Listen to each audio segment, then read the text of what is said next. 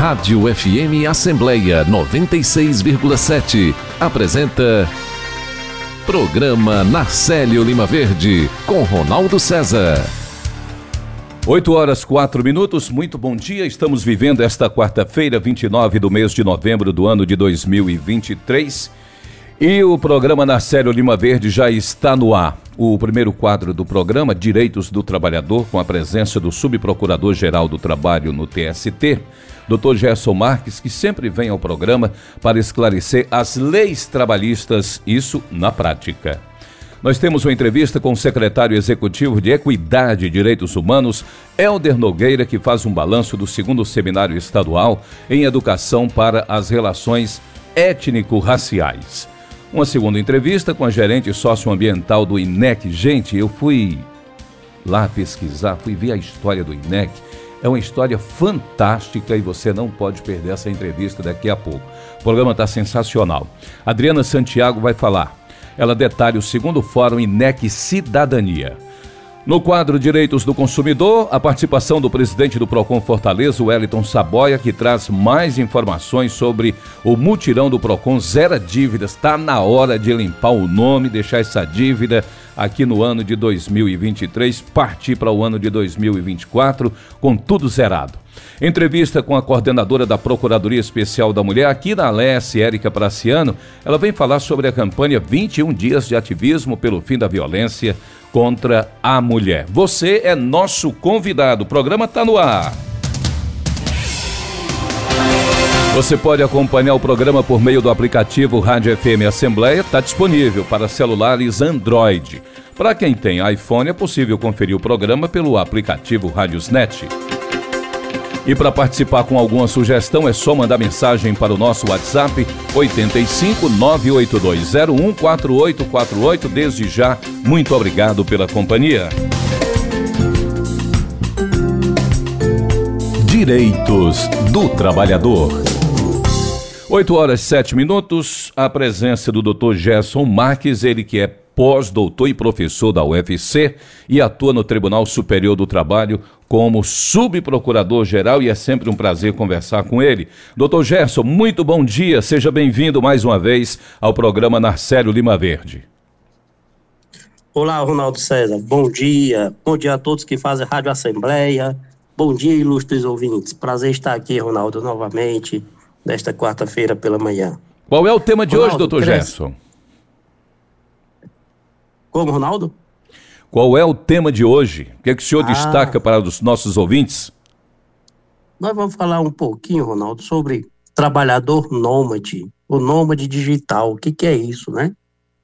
É, é uma expressão, Ronaldo, que tem se tornado mais comum, mais frequente, e em razão das suas peculiaridades.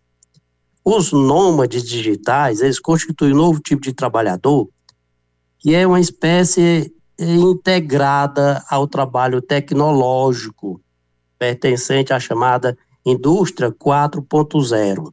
Essa indústria que estamos vivenciando agora, né? E cada dia ele é mais comum, é, encontra-se com muita facilidade, por exemplo, um trabalhador, ele é brasileiro, mas ele mora em Portugal. E ele trabalha para uma empresa da Inglaterra.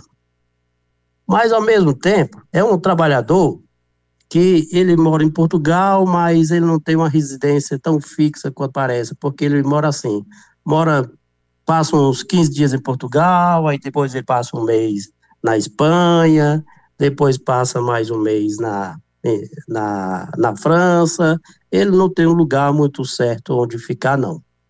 E esse trabalhador, no entanto, claro, ele precisa trabalhar, né? Essa pessoa precisa trabalhar para poder sobreviver. Só que ela trabalha online, trabalho online, utilizando um maquinário próprio, normalmente é um laptop, que é um notebook, e a empresa não está nem preocupada em saber onde é que ele mora, se ele mora na, no Brasil, se ele mora na Argentina, ou se ele é da Argentina, ou se ele é da Espanha. Não, a empresa contrata, quer o serviço pronto, né? E é dessa forma que funciona. E já que o trabalho ele é prestado pela via telepresencial, de onde quer que esse trabalhador esteja, ele vai desempenhar o serviço. E por esse serviço ele é remunerado. as regras desse contrato, também as regras da jornada, normalmente fogem do tradicional, da, da empresa clássica, da empresa como a gente funciona, porque tudo é diferente, né? Inclusive o direito ainda tem, ainda está se formando para fixar quais serão as regras realmente aplicáveis a essa situação. O certo é que essa contratação, Ronaldo e, e ouvintes, está se tornando muito comum, principalmente entre os jovens. E esse trabalhador, ele tem um controle de jornada, olha só, o controle de jornada dele é um controle compartilhado, porque frequentemente ele é feito pelo acesso a plataformas de trabalho ou mesmo pelos resultados que esse trabalhador apresente no seu serviço. E o pagamento que ele recebe, né, o salário, né, que também é negociado entre as partes, nem sempre é em pecúnia, nem sempre é dinheiro. Às vezes é em dinheiro digital, aquelas moedas digitais. Às vezes é em benefícios. Tem várias empresas de, do, do setor de aviação que contrata trabalhadores não por salário, mas contrata por passagens aéreas né, e por outros benefícios, né? Enfim, é uma contratação que está deixando o direito muito, muito atento, com muitas novidades, são tantas novidades, que o direito ainda não tem uma resposta muito precisa sobre como tratar essas, essas situações. Saber até o local apropriado em que esse trabalhador pode ajuizar uma ação, por exemplo, né? Porque ele, ele presta o serviço, ele trabalha para uma empresa. Vamos supor que isso não é comum, mas vamos supor que a empresa não pague a ele, ele vai reivindicar esse pagamento. Reivindica onde? Reivindica no Brasil, reivindica onde ele, ele assinou o contrato, onde é que ele reivindica, né? Então ainda tem muitas dúvidas né, a este respeito. Ousamos dizer que o local de trabalho é onde o trabalhador esteja, Ronaldo, mas, claro, as regras aplicáveis de direito do trabalho também ousamos dizer que sejam as consagradas pela legislação brasileira em se tratando de trabalhador brasileiro que contrate com a empresa via online, né? É isso que usamos é asseverar para este momento. Mas vamos ver como é que o direito se comporta. Para finalizar, eu quero só dizer que uhum. essa contratação, sim, ela está crescendo bastante. É preciso, primeiramente, a gente compreender como é que é essa contratação, como é que ela ocorre, para depois encontrarmos respostas mais precisas dentro do, do, do direito. É isso que estamos fazendo. Então, são essas as informações, Ronaldo, para hoje.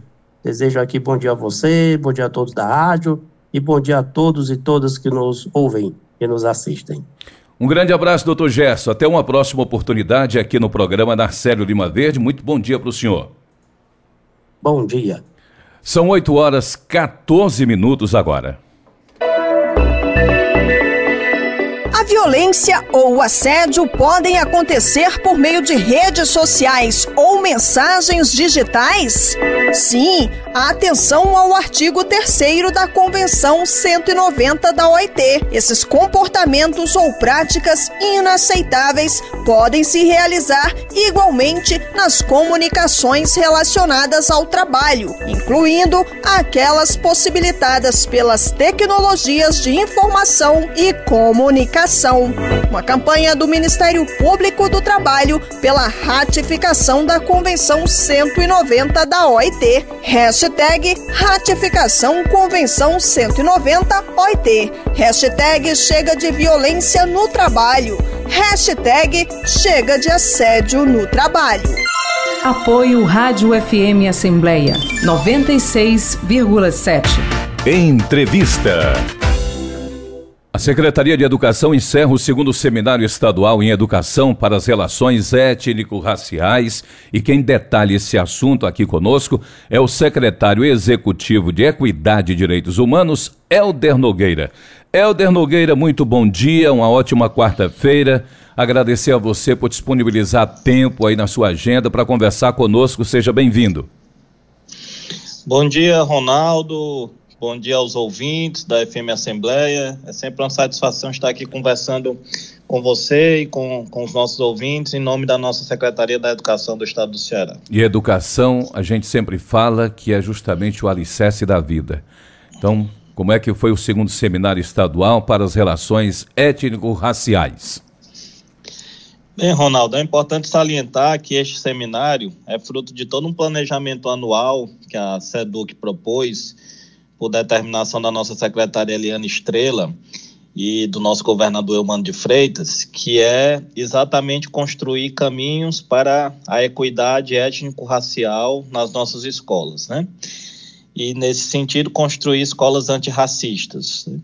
dado o racismo estrutural existente na sociedade brasileira. Então, ao longo do ano inteiro, todo o nosso planejamento de, da secretaria e obviamente das nossas escolas, das nossas quase 800 escolas públicas estaduais, foi todo estruturado em torno da construção de iniciativas com foco na gestão das escolas, mas iniciativas que olhassem para estes caminhos da equidade étnico-racial, né? Para o ouvinte que, que talvez não, não compreenda bem esse conceito, né? É exatamente a ideia de que os nossos estudantes são diversos e vivem numa sociedade brasileira muito desigual, né? E muitos deles não conseguem concluir o ensino médio por uma série de desigualdades que sofrem. E uma delas é o racismo. Né? Então, nossos estudantes negros e negras muitas vezes abandonam a escola por, vários, por várias questões de desigualdade. E tem dificuldades de aprendizado e outras questões mais. Então, construir uma escola antirracista é construir essa escola de qualidade em que os nossos meninos e meninas concluam o ciclo do ensino médio com aprendizados necessários, com boas práticas e vivências, democráticas né, nas nossas escolas. E aí, ao longo do ano inteiro, nós tivemos iniciativas nesse sentido, seja em espaços de debate, como o Escola Espaço de Reflexão, que nós temos, seja nos aulões do Enem, que nós pautamos essa temática do, do antirracismo na sociedade brasileira, através de questões do Enem, dos vestibulares, seja nos temas da redação, seja no Festival Alunos que Inspiram, que é um, uma atividade grande que nós realizamos do ponto de vista da cultura, seja no Enem Não Tira Férias em Julho, que são atividades em julho para os estudantes manterem o pique dos estudos, no, principalmente no terceiro ano, seja no Fórum dos Grêmios, que é uma atividade que nós vamos realizar agora no início de dezembro, seja no Ceará Científico, que é este processo de iniciação científica nas escolas, os estudantes fizeram, realizaram pesquisas com esse recorte antirracista, enfim. Então, esse conjunto de iniciativas convergiu para o que você perguntou sobre o seminário, né? Isso. Convergiu para esse seminário, agora na Semana da Consciência Negra, a partir de 20 de, de novembro, né? E esse seminário, ele, ele pautou de forma central as boas práticas que as escolas realizaram é, nesse sentido do antirracismo e da gestão para a equidade étnico-racial. E 31 escolas pontuaram acima de 600 pontos, numa escala de 0 a 1000, em que as escolas registraram as suas boas práticas na plataforma da SEDUC. Então, 31 escolas, das 166 que se inscreveram, 31 pontuaram acima de 600 pontos e 3 pontuaram acima de 900 pontos. Então, essas 31 escolas receberam selo, escola antirracista, né? e as três serão premiadas com uma, uma imersão conhecendo escolas antirracistas na cidade de Salvador. Os gestores que representam essas escolas vão participar. Então, essa é uma iniciativa que veio para ficar, Ronaldo. Ano que vem, nossa secretária já determinou que nós vamos seguir com esta boa prática do seminário e do selo é, da, da, da escola antirracista. No ano que vem, nós vamos enfatizar a questão de gênero e proteção das mulheres, e neste caso do antirracismo, das meninas, nossas estudantes negras que estão nas nossas escolas. O, o Helder, quantas escolas foram premiadas e quais são as escolas premiadas? Nós tivemos 31 escolas uhum. premiadas. As escolas são de, de todas as regiões é, do nosso estado, né? e elas tiveram essa pontuação. Eu vou ficar te devendo a lista completa das escolas. Certo, certo. Com, com, a, com, a, lista aqui eu, agora. Eu pego aqui com a nossa produtora, Laiana, ela passa para a gente daqui a pouco. E eu, eu gostaria que você falasse também do selo, muito importante. Sim. O selo, Ronaldo, é como eu, como eu mencionei, ele, ele, ele solicitou das escolas que elas apresentassem sua trajetória ao longo do ano, com esse foco na gestão. Né? E aí o que é que isso quer dizer? Quer dizer que as iniciativas precisavam envolver toda a escola no processo do antirracismo. Toda a escola significa envolver os funcionários da escola, significa envolver os professores e professoras, significa envolver, acima de tudo, os estudantes da escola e os gestores. É, neste processo de envolvimento, existem algumas frentes que, para nós na educação, são muito caras do ponto de vista da qualidade da educação. E aí as iniciativas precisavam convergir para essas frentes. Exemplo, a frente do currículo, né?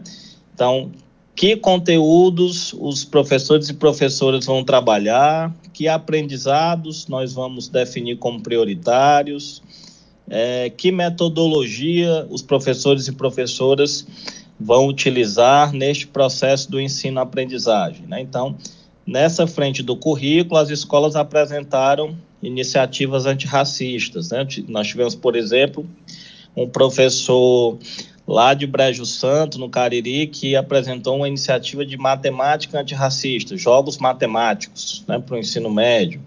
Então, são várias frentes nesse campo do currículo.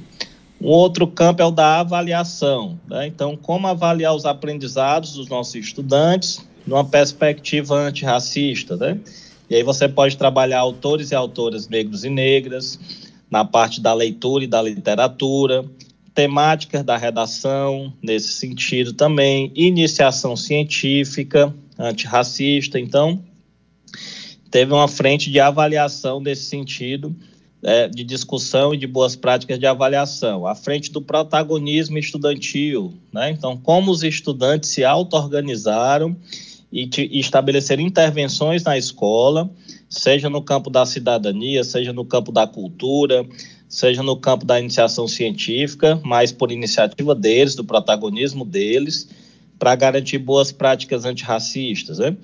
Então, é, o combate às violências na, nas escolas, né? Então, como a escola se organizou para trabalhar temas de direitos humanos e de proteção e prevenção às violências, né? Que muitas vezes, lamentavelmente, os nossos estudantes sofrem, né? Então, essas, essas e outras frentes geraram boas práticas que as escolas registraram na plataforma e elas pontuaram, né?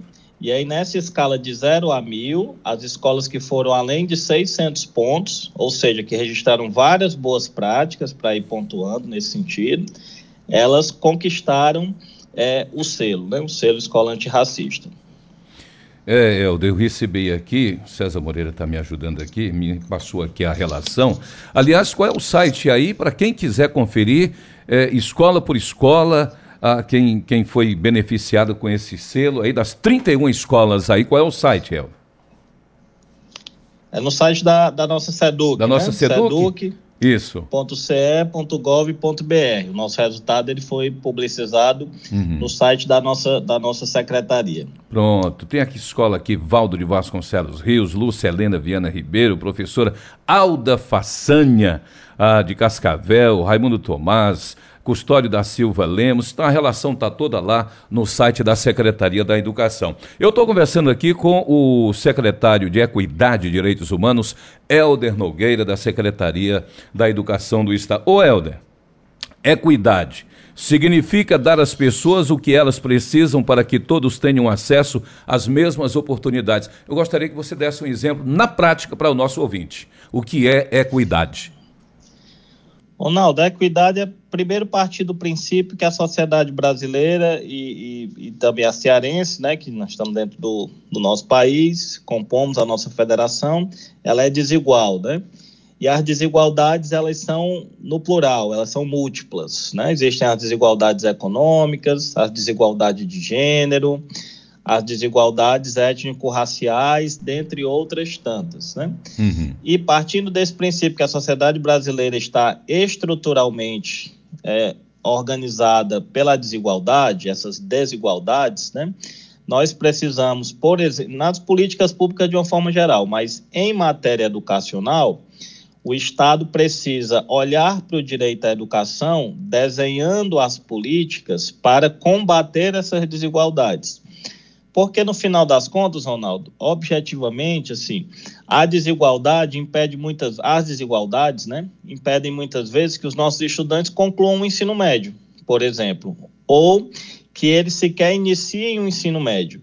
Né? Então, assim, que é uma idade crítica de abandono nacionalmente falando, né? Uhum. Então, as políticas que olham para a equidade em matéria educacional, elas visam, em última instância, que os nossos alunos, como, como nós vemos na sociedade desigual, que os nossos alunos, eles entrem na escola, tenham o acesso, no nosso caso do ensino médio, e eles concluam o ciclo de três anos do ensino médio com aprendizados suficientes para que eles acessem o mundo do trabalho e as universidades. Né? É um trabalho que nós realizamos nesse sentido da educação. Isso. E para isso, é preciso olhar que o aprendizado exige que o estudante esteja na escola. Então, a política de equidade tem que olhar para o transporte, para a garantia do ir e vir do estudante, e aí, inclusive, é, articulando com outras políticas públicas para que o estudante esteja na escola. É preciso olhar para o combate às violências, né? Porque, por exemplo, olhando para essa coisa do racismo, as estatísticas mostram que as nossas meninas jovens negras são as que mais sofrem com a cultura do estupro. E isso muitas vezes impede delas concluírem o ciclo do ensino médio, pela violência sexual que sofrem. Saindo da área da, casa, da, Lamentavelmente. Né? Isso. Né? Entrando então, na área da saúde também, Helder. Exatamente. Então, o combate às violências que nossos estudantes podem sofrer, no caso do processo interno à escola, o bullying, né? Então, as campanhas contra o bullying, nas mais variadas formas, que muitas vezes impedem a frequência do estudante, porque ele se sente, em muitos casos, até torturado na escola, pelos apelidos que recebe, pelos olhares preconceituosos e etc. Né? É, a questão é, da recomposição das aprendizagens, né? Então, às vezes, os nossos estudantes chegam com dificuldades acumuladas do ensino fundamental, então é preciso política de equidade no sentido de olhar essas desigualdades de aprendizagem dos nossos estudantes, né? as questões de gênero, né? então, enfim, as múltiplas desigualdades existentes precisam estar ser visualizadas no desenho do nosso planejamento e das nossas políticas educacionais para garantir a manutenção, a permanência dos nossos estudantes na escola e o aprendizado deles, né? Então, por isso que todas as nossas políticas hoje, por determinação do nosso governador, Eumano de Freitas, da nossa secretária, elas estão todas convergindo para esse olhar da equidade. Ou seja, o olhar de que é preciso ver as diferenças e é preciso superá-las no sentido de que todos possam caminhar juntos para o aprendizado e para uma boa conclusão é, do ensino médio. Do ponto de vista econômico, Ronaldo, vou concluir essa minha intervenção com isso, o nosso ministro, né, Camilo Santana, junto com o nosso presidente Lula, anunciaram e já vão pôr em prática né, essa boa política da poupança, poupança estudantil para o ensino médio, né? Isso. Que é uma política de equidade também, porque a poupança vai olhar para os mais empobrecidos, né, no sentido econômico, para garantir que eles permaneçam na escola com incentivo econômico, né? Que muitos dos nossos jovens, por conta da desigualdade econômica, abandonam a escola por conta da renda, né? Renda familiar.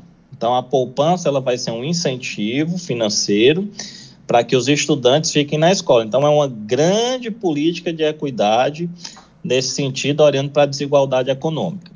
Aliás, para encerrar aqui a, a, nossa conversa, a Comissão de Direitos Humanos e Cidadania aqui da Assembleia Legislativa, realizou um debate ontem sobre racismo nos serviços públicos.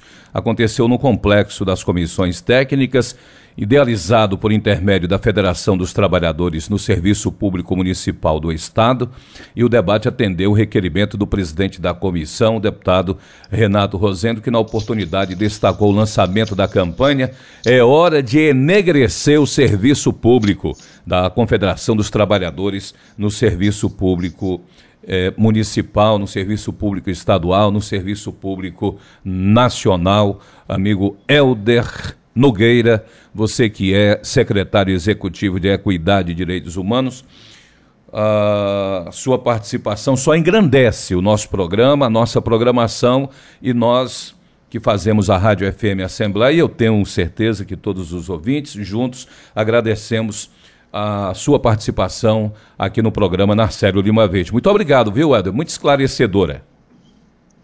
Ronaldo, eu que agradeço a oportunidade. Nós, na SEDUC, estamos sempre à disposição para bons espaços como este de diálogo com a sociedade, para apresentar nossas políticas, ouvir sugestões também e avançar sempre nesse caminho do aprendizado com equidade no direito à educação. Muito obrigado, bom dia, bom trabalho. Obrigado, forte abraço. O Helder citou aí a criação dessa poupança, que aliás há uns dois meses o ministro da Educação, o ex-governador do estado do Ceará, Camilo Santana, eh, tinha falado sobre isso. Estava esperando apenas a assinatura eh, por parte do governo federal, por parte do governo Lula. Ah, e ele cria a poupança para incentivar a permanência no ensino médio. Fundo de até 20 bilhões de reais será criado para garantir a execução, inclusive com recursos da exploração de petróleo e o gás natural. O governo vai criar essa poupança destinada a incentivar a permanência de jovens de baixa renda no ensino médio, em especial os que pertencem a famílias inscritas no cadastro único para programas sociais. Essa iniciativa foi antecipada pelo presidente da República República, Lula, e pelo ministro uh, de Estado da pasta da Educação, Camilo Santana, durante o programa Conversa com o Presidente, no último dia 14. E ontem, terça-feira, foi oficializada por meio da medida provisória número 1198, que foi publicada em edição extra do Diário Oficial da União, que institui a poupança da incentivo à permanência e à conclusão escolar para estudantes do ensino médio. E aí vai funcionar o seguinte: o aluno recebe uma parte, uma outra parte dessa poupança fica para quando ele finalizar o ano letivo. São 8h32 agora. No Brasil, a violência atinge mais os pretos e pardos. A chance de um jovem preto ser vítima de homicídio é duas vezes e meia maior do que a de um jovem branco. 75% dos mortos em ações policiais são pretos ou pardos. A discriminação racial é um problema de todos os brasileiros. Um grande país só se faz com direitos iguais. Uma parceria Rádio Senado. Apoio Rádio FM Assembleia 96,7. Entrevista. São 8 horas 33 minutos. O Fórum INEC Cidadania, que discutirá protagonismo infantil, desenvolvimento comunitário, economia criativa e participação social, está com inscrições abertas e para esclarecer o assunto, nós vamos conversar agora com a gerente socioambiental do INEC, que Preste atenção, porque no início do programa eu falei sobre o Instituto e a sua história, que é fantástica. Adriana Santiago, muito bom dia, seja bem-vinda. Bom dia, Ronaldo. Bom dia a todos os ouvintes. Estou emocionado em conversar com você, sabia? Por que, Ronaldo? Porque eu fui ver lá, eu fui conferir a história do INEC e fiquei muito emocionado, surpreso total, com tanto amor, com tanto carinho e com tanta dedicação, empenhado na criação de. A história é fantástica. Eu vou incentivar aqui os ouvintes para que entrem no site e conheçam a história do Instituto Nordeste Cidadania INEC, que teve início lá no ano de 1993. Eu não vou conversar muito sobre ele, essa história agora não, porque eu quero que o ouvinte vá lá conhecer um pouco dessa história, ou conhecer toda a história, que vale a pena. Vale muito a Exatamente. pena conhecer a história do INEC, viu, o, o Adriana? Que maravilha. Pois é, Ronaldo, estamos, estamos aí comemorando nossos 30 anos. 30 né? anos de com... luta, né? Exatamente. Começamos lá já recolhendo cestas, né? Cestas básicas para para o pessoal da junto à ação da cidadania, que aliás, né, estamos com a campanha Natal sem fome também, só para dar uma palhinha. Ah, vamos falar do encontro. Qual é o objetivo sim, dele? Sim, vamos sim. Vamos lá. Qual é o objetivo desse encontro, Adriana?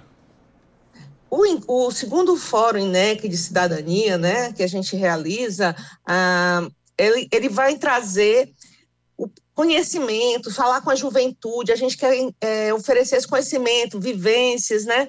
Porque a gente tem hoje é, projetos sociais em 11 municípios do Ceará. E a gente tem espalhado, assim, tanto na área da educação, quanto na área da, da infância, espaços de leitura. Temos também trabalho com juventude, com pré-vestibular, com jovens comunicadores, enfim. Nós temos nove projetos sociais e a gente acha importante, pelo menos uma vez por ano, reunir todos esses projetos sociais para discutir o futuro desses projetos, para discutir um pouco do que se passa né, no, no mundo e pensar né, como é que nós podemos melhorar para ajudar mais pessoas no, no desenvolvimento sustentável do Nordeste. Então, uma das coisas que a gente acha importante é, nesse momento que nós estamos trabalhando é esse, a geração de renda e o protagonismo da juventude né, para esse desenvolvimento comunitário. Uhum. Então, a gente vai reunir, hoje vão, vão chegar cento e, 130 pessoas do, dos nossos projetos para conversar com pessoas aqui de Fortaleza, né, para discutir um pouco mais sobre cidadania. E a gente tem como tema, né, que é a juventude.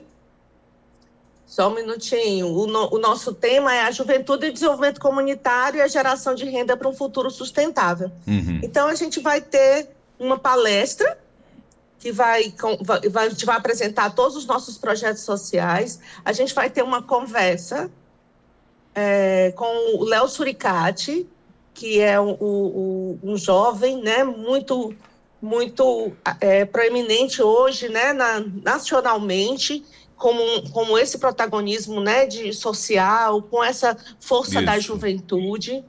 Junto com o Léo, vai ter a Vanessa Brandão, que é uma jovem é, que trabalha junto ali com a Zelma na Secretaria das Mulheres, né? De, de enfrentamento racial, é uma menina muito é, é, centrada, muito inteligente, também um protagonismo juvenil da juventude muito importante, e o Rangiel, que é um menino nosso, que começou muito cedo nos nossos projetos, e hoje é um articulador do, do INEC, no interior e é muito importante, né, esse debate, a força que a gente vai ter para essa juventude, para que a gente consiga né, ter esse debate com outras, outras ONGs, outras pessoas aqui do Ceará também. E à tarde a gente vai ter vivências pedagógicas, né, oficinas para esses meninos. Vai acontecer ali no Frei Humberto. É. E acontece amanhã, Adriana? Isso, durante todo o dia de amanhã, todo de dia 8 de amanhã. às 18. A, a, a, ainda podemos fazer inscrição? Então, as, as inscrições, a gente já vai deixar é, aberto assim para algumas pessoas, mas as inscrições esgotaram. Esgotaram. É, exatamente, esgotaram ontem à tarde, né? E a gente fica, fica muito feliz, né? E também querendo né, mais conseguir mais vezes, né, mais, mais oportunidades para essa conversa. Mas, enfim, se alguém quiser, a gente conversar com a gente ali, uhum. a gente dá um jeito. Pois é, mas a gente fica de... assim na expectativa, porque se teve o primeiro, está tendo o segundo, é com certeza teremos o terceiro.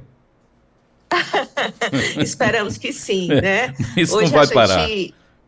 Isso. É importante, eu acho, uma coisa, Ronaldo, é que a gente, nos projetos sociais, a gente pode pensar muito sobre como é que a gente pode, é, uma forma bem assistencialista ou não, né? Uhum. No caso do INEC, a gente tenta sempre fortalecer, né? Para que essa juventude possa ser protagonista de si mesmo, que tenha autonomia, que as comunidades, porque uma das, das coisas que o INEC, das diretrizes do INEC, é estar onde ninguém vai, né?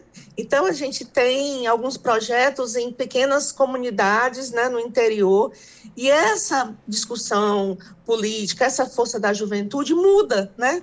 Muda o cenário. Então promove transformações no interior do Ceará. Então, por isso é que a gente chama todo mundo para vir, a gente tenta fazer essa, essa, essa conversa com pessoas né, daqui de Fortaleza, para que todo mundo tenha cada vez mais consciência da sua força política, né, consciência da sua capacidade de mudança, do seu lugar, e é para isso que a gente trabalha. Então a gente não quer, passou 30 anos, trabalha, passa 30 anos trabalhando, vamos trabalhar mais 30, 60 e vamos lá. É, assim como eu fui lá no site, conheci toda a história do INEC, que eu tenho certeza que quem está nos ouvindo agora também fará isso, vai ter um tempinho para conhecer. Vai ver lá, conheça a missão do INEC, conheça a visão do INEC, procure conhecer também os ODS do INEC, são fantásticos. Ô Adriana, quem quiser participar do INEC, o que, que deve fazer? Quem é que pode participar? Quem é que pode se integrar, interagir, dar a sua, a, a sua contribuição para a nossa juventude?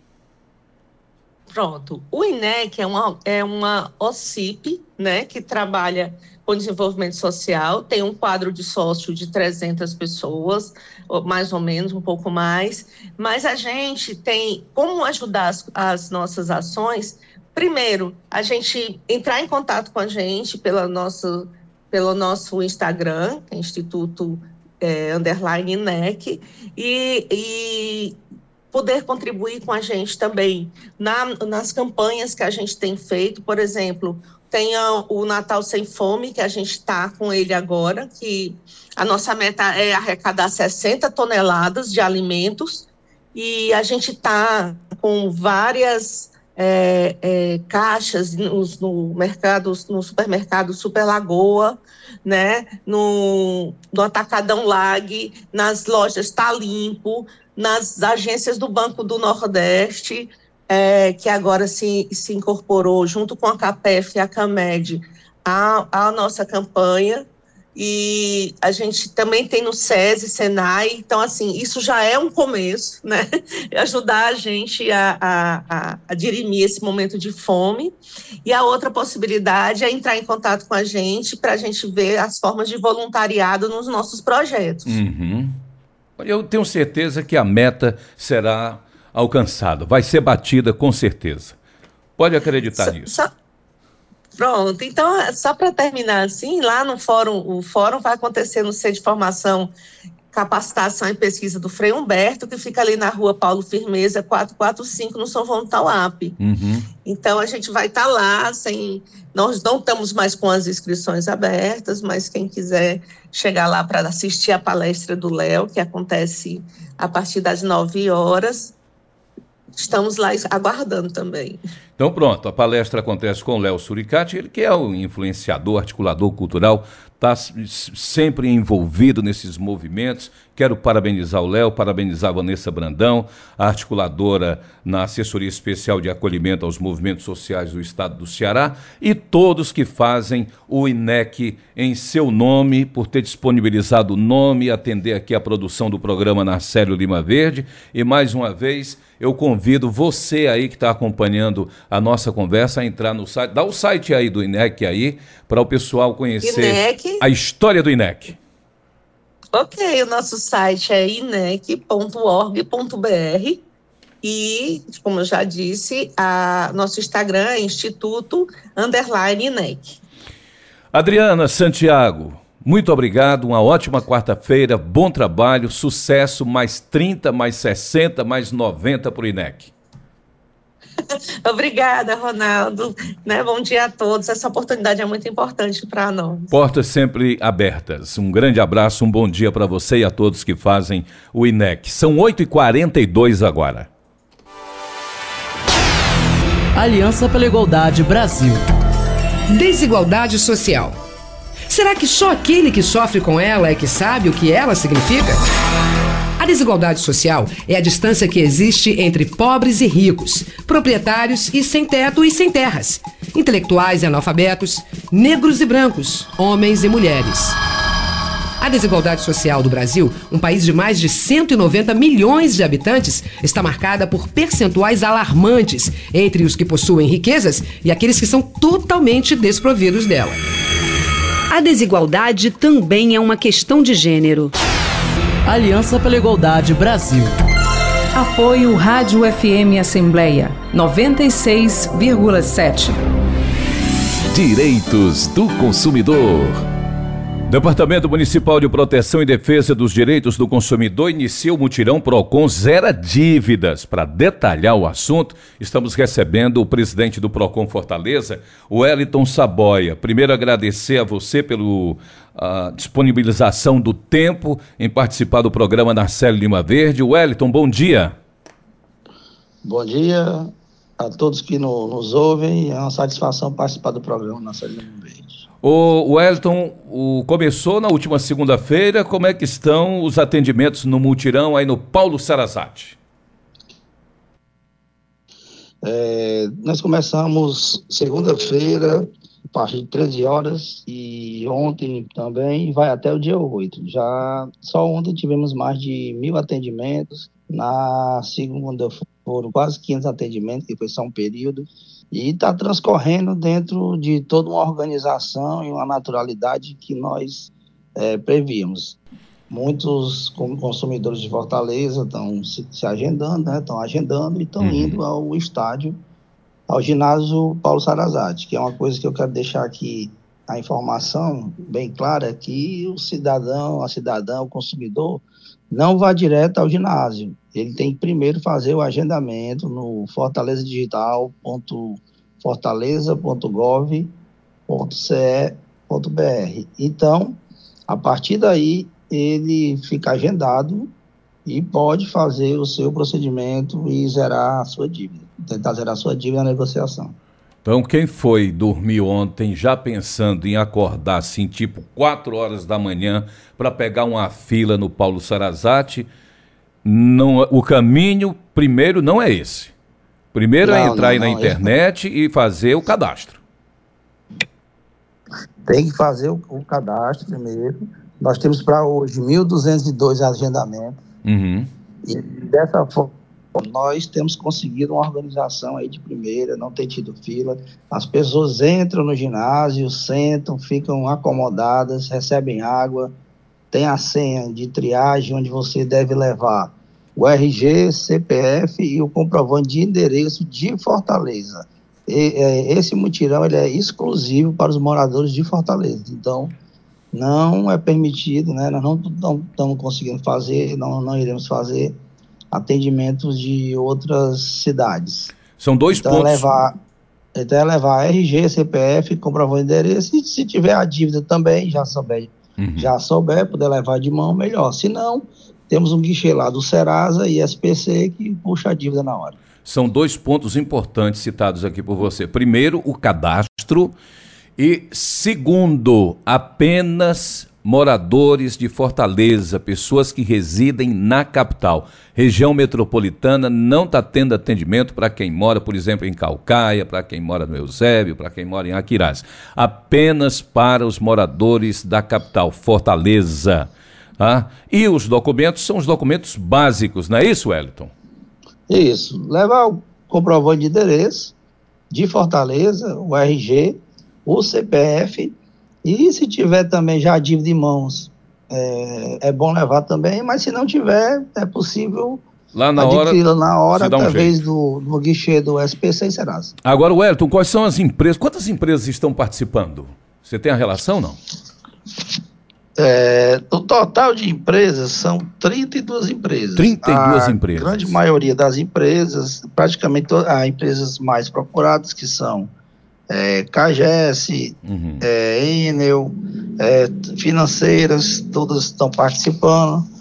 Então, são inúmeras empresas, eu posso aqui citar por alto já, Banco BMG, Banco C6, Banco do Brasil, Itaú, Unibanco, Banco Itaú Corrente, Banco PAN. Então, os bancos praticamente todos estão. Sei. É, colégios, Farias Brito, Manel da Silva, é, Cerrolim, é, sapataria é, Colégio São Lucas, Crefisa, Serrolim, Hipercard, Casa Pio. Então, assim, é uma gama muito grande. Os ideia, serviços é, essenciais também, né? Como água e energia. É, a água e energia são os mais procurados e estão lá também. Ou seja, CAGES e Enel. Tem vários guichês específicos da Enel e da CAGES. É, até uma novidade nesse ano, hum. nós temos, através da Caixa, ela disponibilizou também a, renegocia a negociação, né, no caso, é, do FIES. Então, Opa. os estudantes né, que têm FIES podem tentar sua negociação para também zerar essa dívida. E as empresas de telefonia também, que não podem ficar de fora também dessa renegociação, desse movimento aí para zerar filas. Paulo Sarazati ali na Ildefonso Albano, 2050, Dionísio Torres, com entrada pela rua Jaguaretama. Agora, antes de se dirigir ao Paulo Sarazati, vamos reforçar aqui: é bom fazer o cadastro. Faça o cadastro. Isso. E apenas moradores, residentes de Fortaleza, da capital. Então, tem lá bancos, tem a CAGES, tem colégios, tem a Enel, tem as, as operadoras estão todas, viu? Assim, todas elas claro, estão lá. Todas elas. Todas Agora, estão... o Elton, estava vendo aqui, a, a, a Laiana, que é a nossa produtora, passou uma informação aqui e ela se fosse um vídeo, eu tinha certeza que a dona Francisca Marilene, esse vídeo dela iria viralizar no mundo todo, porque ela tinha uma dívida de quase hum. 29 mil reais e passou para 285,66. Como é que isso, isso acontece, Wellington? São é, juros. Tem havido vários casos ah. como esse, né? Não é, não é exclusivo. O dela chamou a atenção, a gente usou como exemplo. Eu acho que ela ainda parcelou em quatro vezes, não foi de 47, né? Os 200, isso, quatro vezes de 47. É, eu acho que foi isso mesmo, quatro isso. vezes de 47. Uhum. Então, eu tenho, nós temos visto lá inúmeras dívidas de 20 e tantos mil, 26 mil, que a dívida ficou em torno de até menos de mil reais e parcelado de, de várias vezes. Então, isso é importante para aquela pessoa que quer resgatar o seu crédito. Uhum. Por mais que a dívida ela não possa ser colocada em SPC e Serasa a partir de cinco anos, mas essa dívida ela permanece naquela instituição, naquele comércio, então, assim, vamos usar exemplo da Caixa de novo. Ah. A pessoa tem uma dívida na Caixa Econômica Federal, é, mais de seis anos, não, tá, não vai aparecer nem SPC, nem Serasa, mas uhum. aquela dívida continua na Caixa.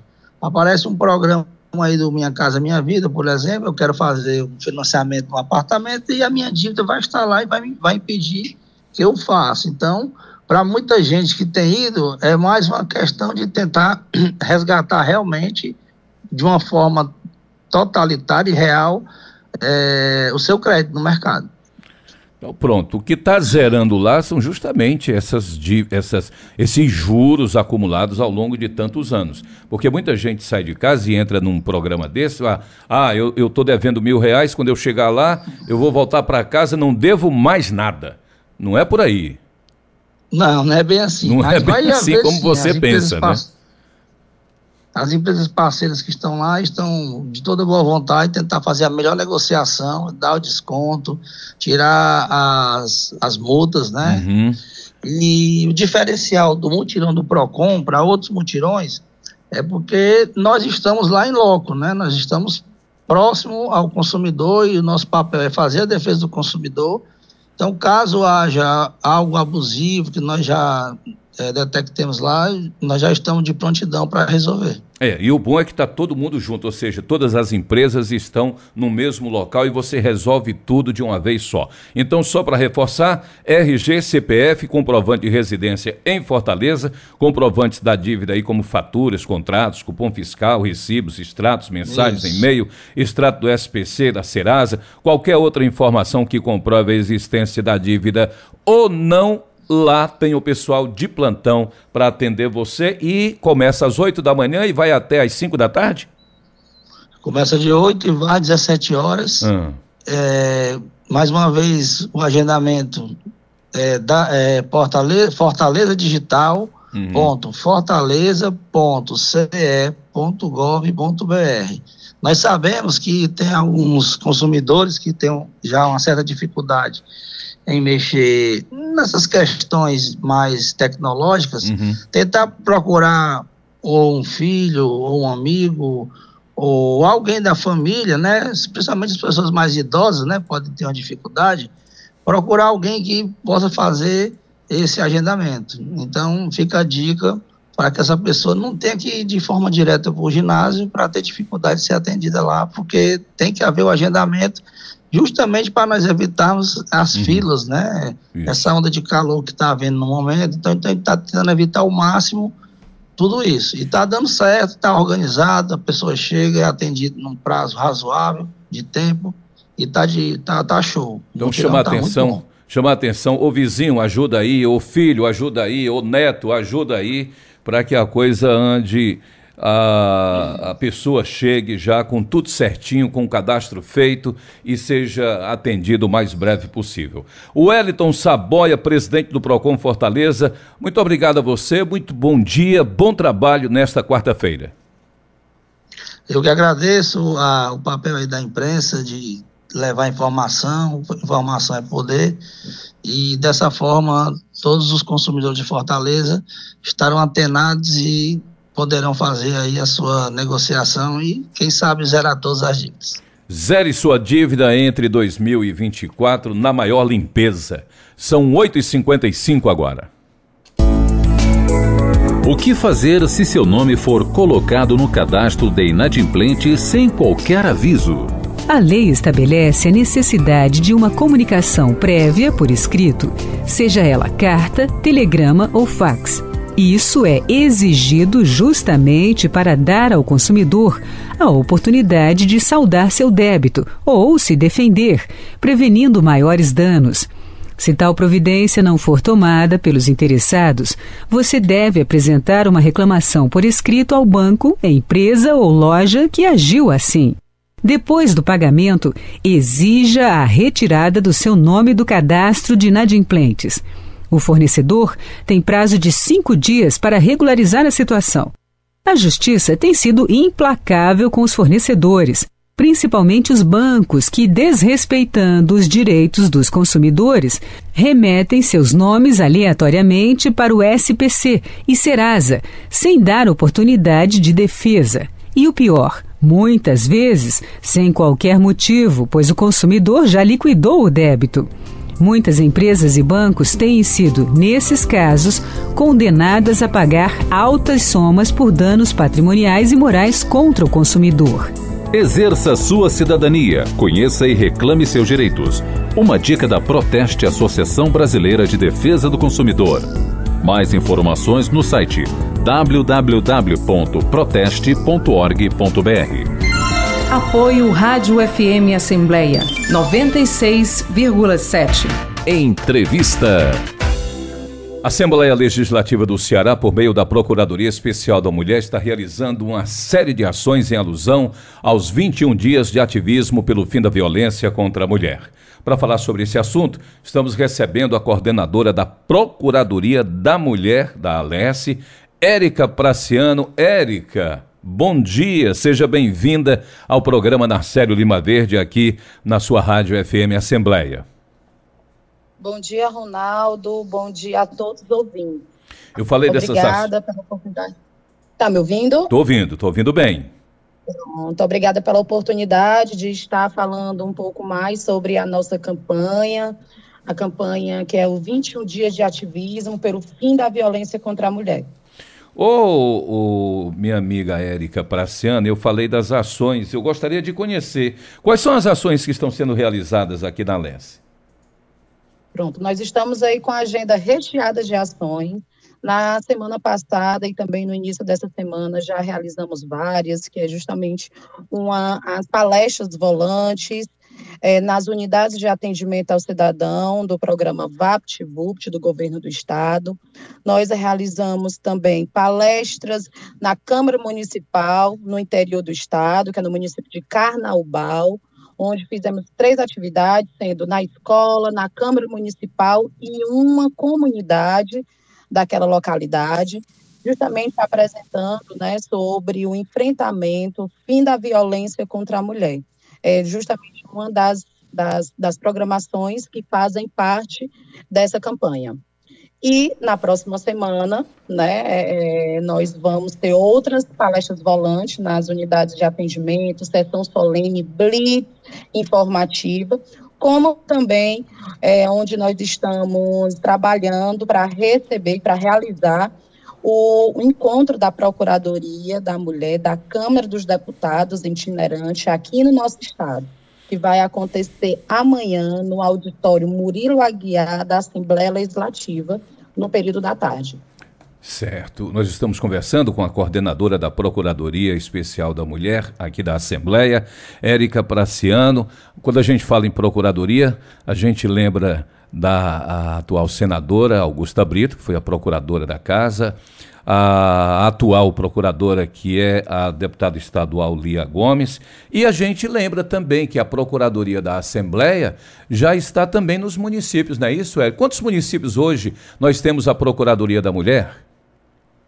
Exatamente. É, nós estamos indo, né, a, o projeto e a perspectiva da deputada Lia Gomes é que nós consigamos atingir os 184 municípios. Uhum. Né? Hoje, atualmente, nós estamos com 97, aliás, 124 procuradorias implementadas e no, no estágio de implantação. Uhum. Né? E nós temos aí um, um objetivo, a deputada Lia Gomes está trabalhando é, incansavelmente, né, de forma enérgica, para poder levar esse equipamento para as câmaras municipais do interior do estado. E lógico, né, que realmente, como você bem falou, não poderia também destacar, deixar de destacar todo o trabalho, né, da, da senadora Augusta Brito, na época quando ela, quando ela esteve à frente da Procuradoria. Uhum. E a uhum. deputada Lia Gomes está conduzindo muito bem esse trabalho. Nós já percorremos vários municípios, realizando inaugurações e também a, a estruturação, né, que é justamente a formação de equipes nas câmaras municipais.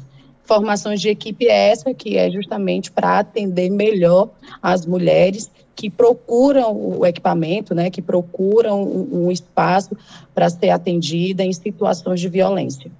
É, falar do, do, do 21 dias de ativismo pelo fim da violência contra a mulher, que é uma campanha do, do CNJ, que é o Conselho Nacional de Justiça, que promove anualmente, sempre a partir do dia 20 de novembro, esses 21 dias, com várias ações em todo o Brasil. E aqui nós, a, a, a, a, Procuradoria da Mulher robustece mais ainda, com muitas atividades. E essas atividades seguem até a próxima semana? Exatamente. Até o dia 8, até o dia 8 de, de dezembro, nós uhum. vamos estar realizando diversas atividades, sessões solenes, blitz informativa na Assembleia Legislativa, onde nós vamos intensificar e fortalecer a campanha do Laço Branco. Campanha essa que é Homens pelo Fim da Violência, ou seja, para deixar a população ciente que não é uma luta somente das mulheres, é uma luta de todos, é uma luta dos homens, das mulheres, da sociedade civil como um todo, reunidos para a gente dar um basta nessa violência, nesses índices né, de, de, de violência contra a mulher e feminicídios, né, que acaba comparado no ano passado para esse ano, nós ultrapassamos o quantitativo de feminicídio do nosso estado. Ô, Érica, a mulher que está nos acompanhando agora e procura e quer procurar os serviços da Procuradoria Especial da Assembleia Legislativa, o que, que ela deve fazer? Nós temos um canal de atendimento que é chamado Zap dela. Uhum. Esse canal de atendimento, nós damos as informações sobre os equipamentos, as orientações jurídicas, as orientações psicológicas, a gente encaminha para o atendimento que o nosso principal objetivo é acolher essa mulher que está precisando, né, que está vivenciando aí uma situação de violência doméstica e violência contra a mulher, nós acolhemos e encaminhamos para a rede de atendimento, né, da sua cidade e fazemos todo o atendimento psicológico, orientação jurídica e também da parte de assistência social. Essa mulher que esteja precisando ou que conheça alguém que esteja precisando desse atendimento, nós nos colocamos à disposição, nosso canal de, de, de atendimento, que é através do número 998 14 0754, que é o zap delas, onde nós vamos estar à disposição para atender, receber a denúncia e fazer os devidos encaminhamentos. Ô, Érica, pelo zap dela, 998 14 0754. Exatamente, exatamente. Ela pode é fazer agendamento também? Pelo Desculpa. zap, ela pode fazer agendamento?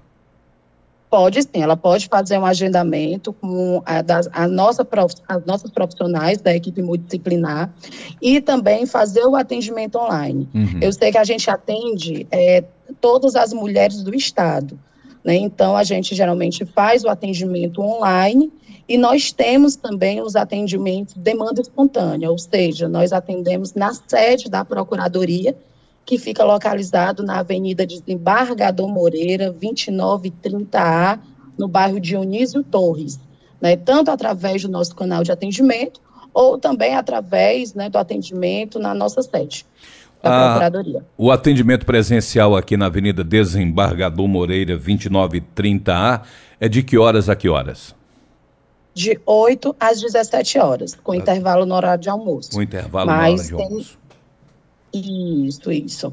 Mas esses atendimentos também podem ser agendados, né, conforme a disponibilidade da, da, da, da pessoa, da assistida, geralmente como a gente sempre fala, uhum. e um horário que esteja, esteja adequado. Mas nós estamos com as portas abertas para atender essas mulheres que estão necessitando. O Érica Praciano, coordenadora da Procuradoria Especial da Mulher da Assembleia Legislativa, quero deixar o nosso abraço aqui para todos que fazem a Procuradoria Especial da Alesse, a você, a deputada, enfim, a todos que compõem a Procuradoria Especial da Mulher e agradecer mais uma vez pela participação aqui no programa Narcélio Lima Verde. Ronaldo, eu que agradeço a oportunidade de estar falando sobre as atividades da Procuradoria. Um abraço, muito obrigado, Érica. Até uma próxima oportunidade. O zap delas, o número, anote aí: 85 9 9814 0754 998140754 o código é 085 e fica na Desembargador Moreira, Avenida Desembargador Moreira, 2930A. 95 agora. Durante anos, as mulheres têm lutado e conquistado mais autonomia no trabalho, na política, nas relações interpessoais e em todas as áreas. As mulheres devem ter autonomia total para tomar decisões que tenham relação à sua saúde e ao seu corpo. Elas devem ser livres para decidir sobre maternidade, métodos contraceptivos, entre outras questões, sem pressões externas ou convenções impostas. A mulher deve ser livre para fazer o seu plano de parto e assim decidir o tipo que for mais adequado, o anticoncepcional que melhor se comporta com seu corpo e, inclusive, se quer fazer uso de algum medicamento ou não. Essa autonomia deve ser entendida e respeitada. Ela é um direito seu. Não abra mão dele. Sou mulher. Tenho autonomia nas decisões sobre o meu corpo. Uma campanha do COFEM. Apoio Rádio FM Assembleia 96,7. Sempre fui um admirador da FM Assembleia. Esse importante veículo de comunicação permite potencializar a transparência das ações do Poder Legislativo Estadual e dos representantes eleitos pelo povo. Quero aqui parabenizar todos os profissionais que se dedicam a colocar no ar um jornalismo com credibilidade cultura com informação. Parabéns e vida longa FM Assembleia. Eu sou o deputado Evandro Leitão, presidente da Assembleia Legislativa do Estado do Ceará. Rádio FM Assembleia. Com você, no centro das discussões. Você ouve Programa Narcélio Lima Verde. 9 horas e 7 minutos. Estamos recebendo aqui o repórter Cláudio Teirã. Bom dia, Teirã. Que bom ter você aqui no programa Narcélio Lima Verde. Muito bom dia, Ronaldo. Bom dia a você. Bom dia, o amigo e amigo ouvinte que se ligam no nosso programa. E olha, Ronaldo, desta manhã vamos ter movimentação no plenário. Aliás, eu conversava ontem com o deputado Sérgio Aguiar, que é presidente da Comissão do Orçamento. Com, conversei também com o deputado Júlio César Filho, que é o presidente da Comissão de Constituição, Justiça e Redação. E eles falavam do movimento nessas duas comissões que são muito importantes para casa, justamente pelo trâmite. Né? A comissão de orçamento justamente está debatendo nas regiões do estado a peça orçamentária e a, a CCJ, que é a Comissão de Constituição e Justiça, é por onde passam todas as matérias e geralmente nessa época, em final de ano, começam a chegar mais conteúdos, mais propostas e projetos das senhoras e senhores deputados com assento na Assembleia e também do governo do estado. Ronaldo. Aliás, terão ontem o deputado Sérgio Aguiar, que é o presidente da comissão, chamou a atenção dos senhores e senhoras parlamentares. Sim. Que apresentem, porque o tempo está findando. Exato. Ele, inclusive, eh, quer fazer e vai fazer, já está agendado para o dia 7, uma audiência pública aqui na Assembleia, 7 de dezembro. Amanhã, o deputado Sérgio Aguiar e a comissão de orçamento estarão no município de Iguatu. Depois de Iguatu, na sexta-feira, é em Juazeiro do Norte o debate sobre o orçamento do Estado para 2024. Então é fundamental que as senhoras e senhores deputados apresentem as suas propostas, as suas emendas, né, para que sejam também debatidas e possam ser apreciadas, votadas e contempladas aí dentro do orçamento do Estado. Em relação à sessão de hoje, Ronaldo, o deputado Marcos Sobreira está alterando uma lei que já existe e o objetivo dele é ampliar o laudo médico por tempo indeterminado ao portador do transtorno do espectro autista e vedar a exigência de renovação do laudo médico que atesta a sua condição também por tempo indeterminado. O que, que o deputado está colocando? O autismo não é uma gripe. Né? O autismo é permanente. Então não pode. É, não é uma simples dor de cabeça. Claro, não pode, Ronaldo, o cidadão ficar, é, é, vamos dizer assim, a todo momento tendo que renovar um atestado, um laudo médico, quando se sabe já desde o laudo da origem da condição dessa pessoa. E, portanto, o deputado quer adequar uma lei que já existe para vedar, né, para ampliar o direito ao laudo médico por tempo indeterminado, justamente para que não tenha a família que enfrentar a todo momento é, um laudo temporário, como é hoje na realidade. O deputado Bruno Pedrosa está apresentando uma proposta onde prevê, que prevê a criação da Semana Estadual do Protagonismo Animal. Ele está pedindo essa, essa, essa, essa data porque o deputado está demonstrando preocupação com o cuidado com os animais, das mais diversas raças. Né? E a ideia é justamente que tenha uma semana estadual para chamar atenção para o bom trato com o animal. É bom lembrar que quem maltrata animal responde processo, né? porque é considerado também um crime. Em projetos de indicação, meu caro uh, Ronaldo César, eu vou citar um aqui da deputada Gabriela Aguiar, que está propondo a implementação de cadastro e distribuição de brincos eletrônicos ou implantes subcutâneos com microchips de rastreamento para prevenção de furtos de animais. Então, fica conexa essa matéria aqui com essa do deputado Bruno Pedrosa, sendo que o projeto da deputada Gabriela Aguiar, como envolve custo para o Estado, ele é, só pode ser apresentado na forma de um projeto de indicação, Ronaldo. O, a relação dos oradores do primeiro expediente de hoje. O deputado Sérgio Aguiar vai ocupar o primeiro tempo do primeiro expediente. Logo depois teremos uma fala do deputado Bruno Pedrosa. O terceiro orador inscrito é o deputado Romeu Aldigueri, líder do governo. O quarto tempo está reservado para a deputada Luana Ribeiro.